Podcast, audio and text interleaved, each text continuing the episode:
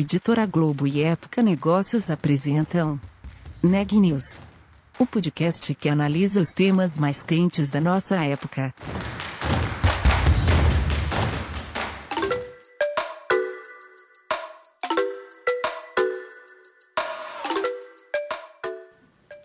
Olá, eu sou Maria Carolina Abe e você está ouvindo mais um episódio do Neg News, nossa série de podcasts sobre como navegar e liderar em tempos de incerteza. Para a Ambev, os últimos dois anos foram marcados pela digitalização acelerada, com foco em aplicativos e novas tecnologias. Em entrevista, a jornalista Marisa Adan Gil, Bruno Stefani, diretor global de inovação da Ambev, conta como é possível uma grande empresa se reinventar com base nas parcerias com startups. Olá, eu sou Marisa Dangil, editora executiva de Época Negócios, e esse é mais um episódio do Neg News, Hoje a gente vai conversar com Bruno Stefani, que é o diretor global de inovação da Ambev. Tudo bem, Bruno? Prazer ter você aqui com a gente. Olá, tudo bem? Obrigado pelo convite. É, como eu falei, sou ouvinte aqui do, do podcast, né? a gente estava conversando um pouquinho antes de começar, então é um prazer poder contar um pouco sobre a nossa companhia aqui também. Muito legal.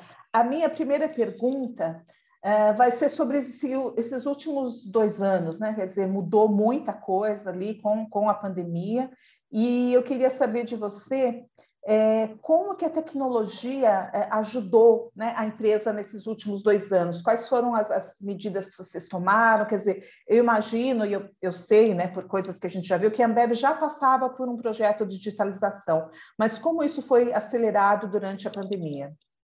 Perfeito. É, eu acho que todas as empresas, né, inclusive a nossa, repensaram seus modelos de negócio né, durante a pandemia e repensaram as oportunidades e riscos que estavam sofrendo. Eu acho que quando a gente viu ali, isso foi mais ou menos em março de 2020, e a gente já vinha acompanhando, por ser uma empresa brasileira global, o que estava acontecendo pelo mundo, a primeira coisa que foi a gente cuidar das nossas pessoas, né? A gente colocou as pessoas em casa, quem, quem poderia trabalhar de casa foi trabalhar de casa, e eu acho que a tecnologia permitiu tudo isso. É, se a gente tivesse essa pandemia, sei lá, 10, 15, 20 anos atrás, a história teria sido completamente diferente.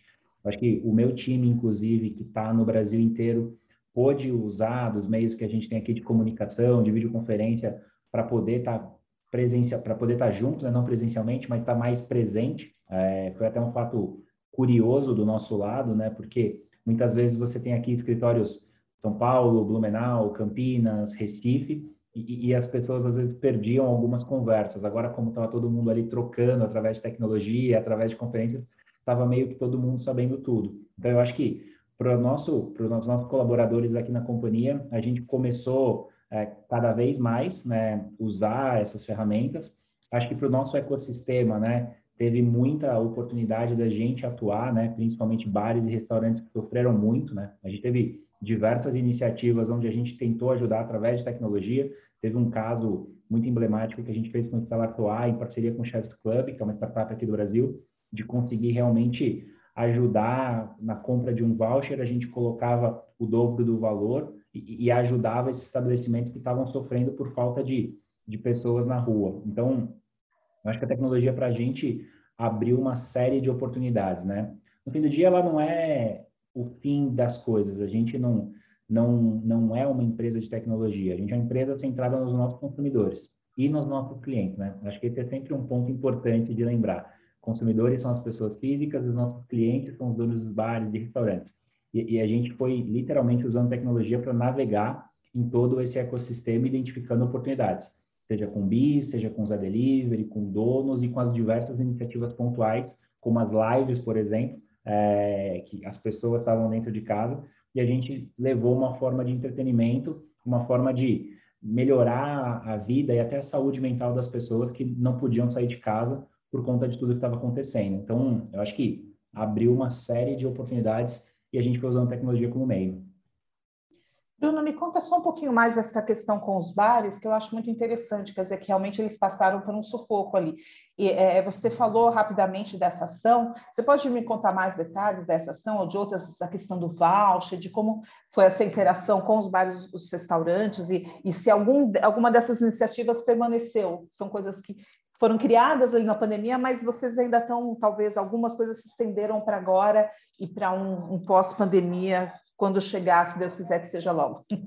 É, é, é exatamente isso, né? A pandemia ela não acabou ainda, né? A gente mantém todos os cuidados, mas por conta da tecnologia a gente está ligado, acho que aos nossos, a nossa rede de bares e restaurantes, né? Talvez o, melhor exemplo disso seja o BIS, né? O BIS é a nossa plataforma, o nosso marketplace B2B, que dá a conveniência do dono do bar e do restaurante fazer o pedido na hora que ele quiser, do jeito que ele quiser. Não necessariamente ele precisa sempre que uma pessoa, o nosso vendedor, passe lá para tirar esse pedido. Então, é uma forma da gente estar tá sempre presente. É uma forma da gente estar tá ali literalmente ajudando esse empreendedor, né? Às vezes quando a gente fala de empreendedor, a gente só lembra das startups, né? Mas muita gente que tem um bar, em restaurante, tem um negócio que paga seus impostos, que empregam as pessoas e, de uma certa forma a gente está ali como companhia para ajudar. Então, não é algo novo é, que aconteceu por conta da pandemia, mas eu acho que a pandemia acelerou muita coisa aqui na companhia e em todas as grandes, grandes empresas. É, você tem ali uma forma, às vezes até de não só é, identificar uma oportunidade para o seu negócio, mas muitas vezes ajudar, né? A gente fala de tecnologia digital, a gente fala dos vouchers e tudo mais, mas no meio da pandemia a gente produziu álcool em gel, a gente produziu face shield, a gente produziu é, hospital. Então, eu, eu acho que a gente acabou de uma certa forma, usando os nossos recursos. Tecnologia foi só um meio, foi só uma forma de usar o ecossistema que a gente já tinha, né? Especificamente falando do meu time aqui, que cuida do relacionamento com startups, a gente fez literalmente as oportunidades começarem a fluir por dentro do ecossistema.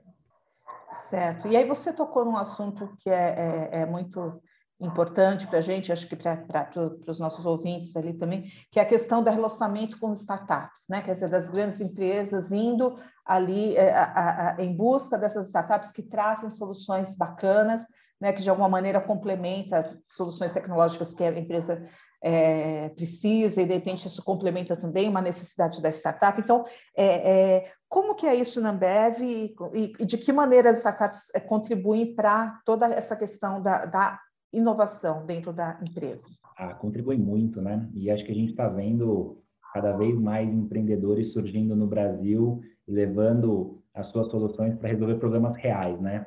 Startup nada mais é do que uma empresa que resolve problema real no mundo real que dá para escalar. É... E eu acho que a gente aqui como companhia é uma plataforma de oportunidades e problemas. E nem sempre a gente precisa construir a solução dentro de casa. No fim do dia, a gente quer ver a nossa empresa prosperando, mas ela pode prosperar junto com o ecossistema. Ela pode prosperar com outros empreendedores, né? Eu não preciso literalmente gastar o mesmo tempo e até muitas vezes nem ter uma solução tão boa do que um empreendedor que talvez seja um executivo uma executiva de uma grande empresa ou alguém que conhece muito bem um determinado problema e construiu uma solução. A gente pode literalmente co-criar novos negócios em conjunto, né? Assim como eu falei do Chefs Club, você tem Superopa, você tem a própria Guerin, você tem a Menu, você tem uma série de iniciativas, que são centenas de negócios que a gente faz por ano com startup, né? Acho que é importante dizer, negócio com startup é saiu um real do caixa da Ambev e foi para o caixa da startup, pode ser para fazer uma prova de conceito, pode ser para investir na startup, e a gente consegue literalmente é, deixar o ecossistema cada vez mais forte, né? Se a gente leva as nossas oportunidades, os nossos problemas, eu acho que para todo empreendedor é uma forma de aprender junto com a gente, porque em determinados setores eu acho que a gente já tem uma história bacana, a gente aprendeu muita coisa e pode compartilhar. Pode ser uma forma de contrato mesmo, de negócio, de, de uma parceria, ou às vezes até um investimento. Às vezes é um determinado setor que interessa, que está na nossa estratégia, que está no nosso horizonte, e, aquele empreendedor é, já trabalha ou começou a trabalhar há pouco tempo com a gente, tem total interesse de, de continuar. Então, esse ecossistema que é cada vez mais maduro, cada vez mais forte no Brasil, para a gente é uma fonte praticamente inesgotável de novas soluções e novas oportunidades. E é o que eu sempre comento aqui para o time. A gente tem ótimas pessoas aqui na companhia, eu sempre, sempre fico pensando, poxa, trabalho com pessoas muito bacanas, mas a gente não tem todas as pessoas brilhantes do mundo no nosso time. Mas a gente pode trabalhar com essas pessoas, a gente está aprendendo cada vez mais a abrir os muros da companhia e literalmente deixar de ser uma empresa é, que tem só os seus colaboradores, mas tem os seus colaboradores co-criando com um ecossistema. porque no fim do dia não é só a gente que aprende, né? O empreendedor, muitas vezes conversando com gerente, diretor, analista, VP, estagiário aqui na companhia, ele tem novos insights que para o negócio dele pode valer milhões. É, literalmente, ele pode mudar o modelo de negócio.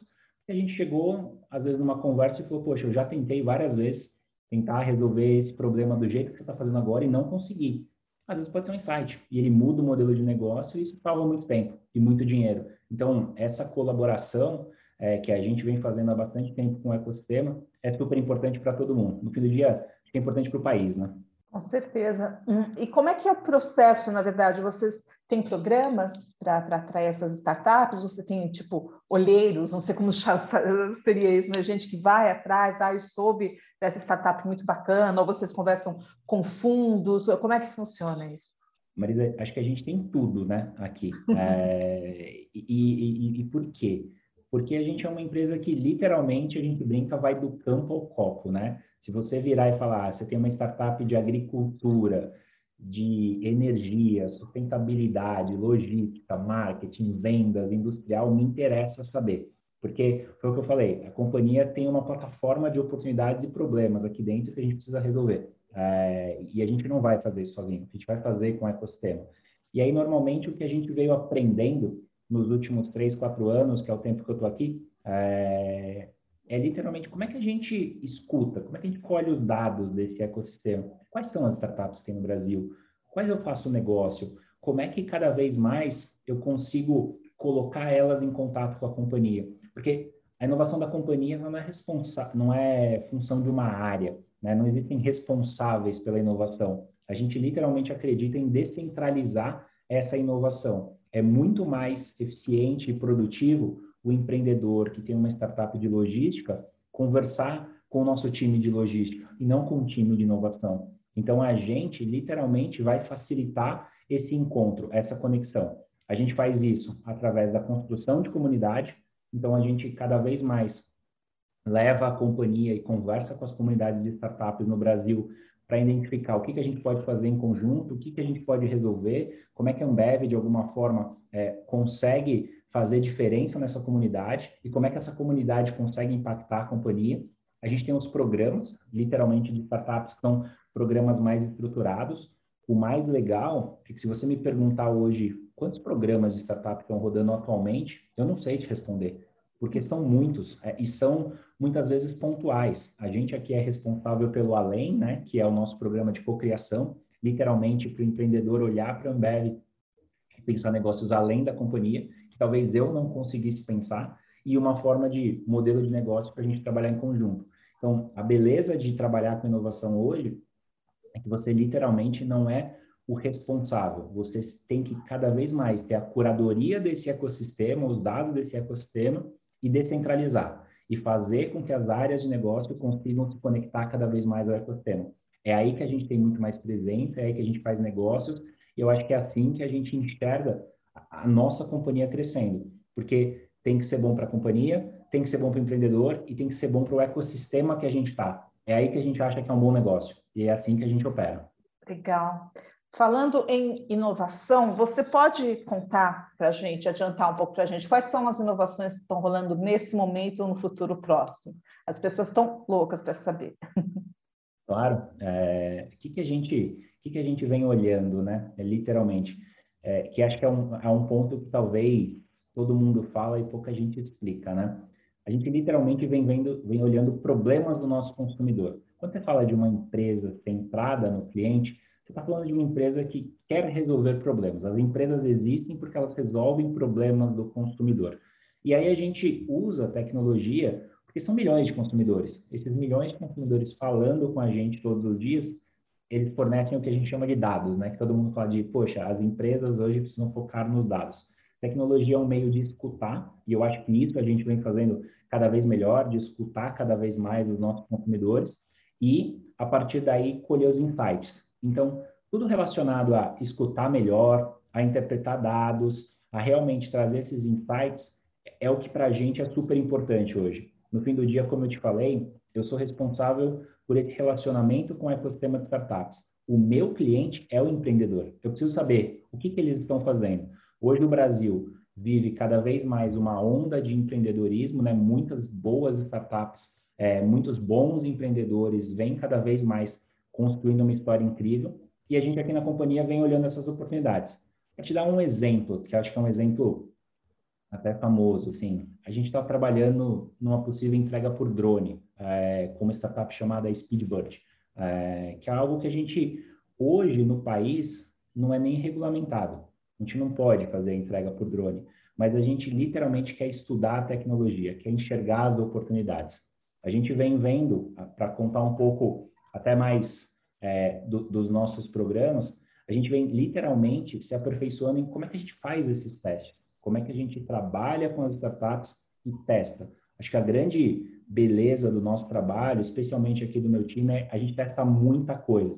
Se você me perguntar, poxa, quais são as grandes novidades para o futuro, quase que a resposta é: eu não consigo te dizer agora porque eu estou testando um monte de coisa ao mesmo tempo. E eu não preciso saber. Quem vai dizer o que, que é bom, o que, que não é, é o consumidor. Porque vai crescer aquilo que ele quiser, vai crescer aquilo que realmente faz impacto no ecossistema, e aquilo que não deu certo, eu aprendi como fazer ou como não fazer. E a partir daí, esse portfólio de testes que a gente tem vai moldando um pouco a companhia. Isso serve para startup, isso serve para novos líquidos, isso serve para a maneira como a gente se relaciona com o nosso ecossistema, é, através de soluções de logística, sustentabilidade. Então, acho que colocar o consumidor no centro é ouvir o que ele está te falando e adaptar o modelo de negócio da companhia ao que ele quer.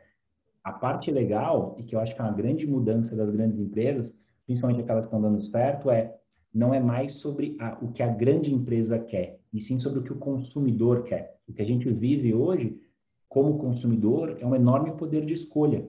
É, eu tenho diversos produtos, diversas oportunidades quando eu vou no mercado, num bar, num restaurante.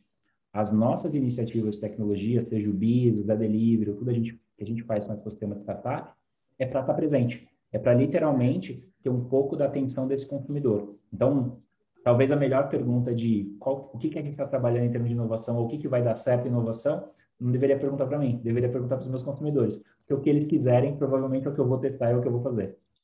Muito legal.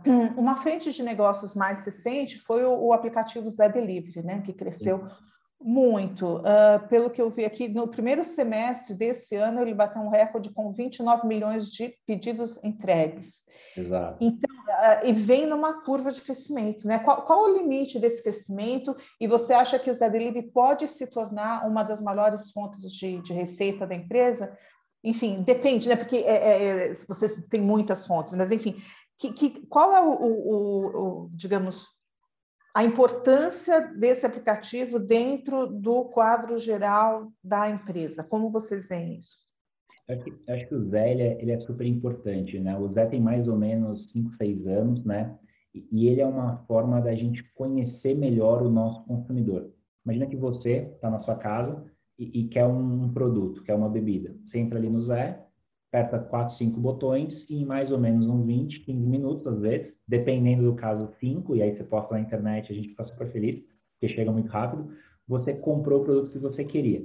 É... Nessa hora, a gente vai entendendo melhor quem é o nosso consumidor, quais são as ocasiões de consumo, que produtos ele compra, em que momentos da semana ele mais compra, em que momentos ele não compra. O Zé, para a gente, mais do que uma grande oportunidade de receita, ele é um canal de conexão com o nosso consumidor.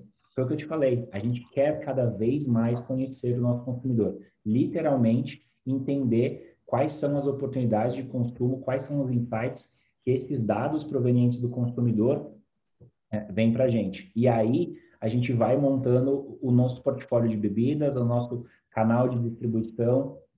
Acho que o Zé, sim, até pela quantidade de entregas que você comentou, ele já é uma receita relevante. Mas hoje ele é muito mais acho uma forma da gente entender melhor o consumidor final.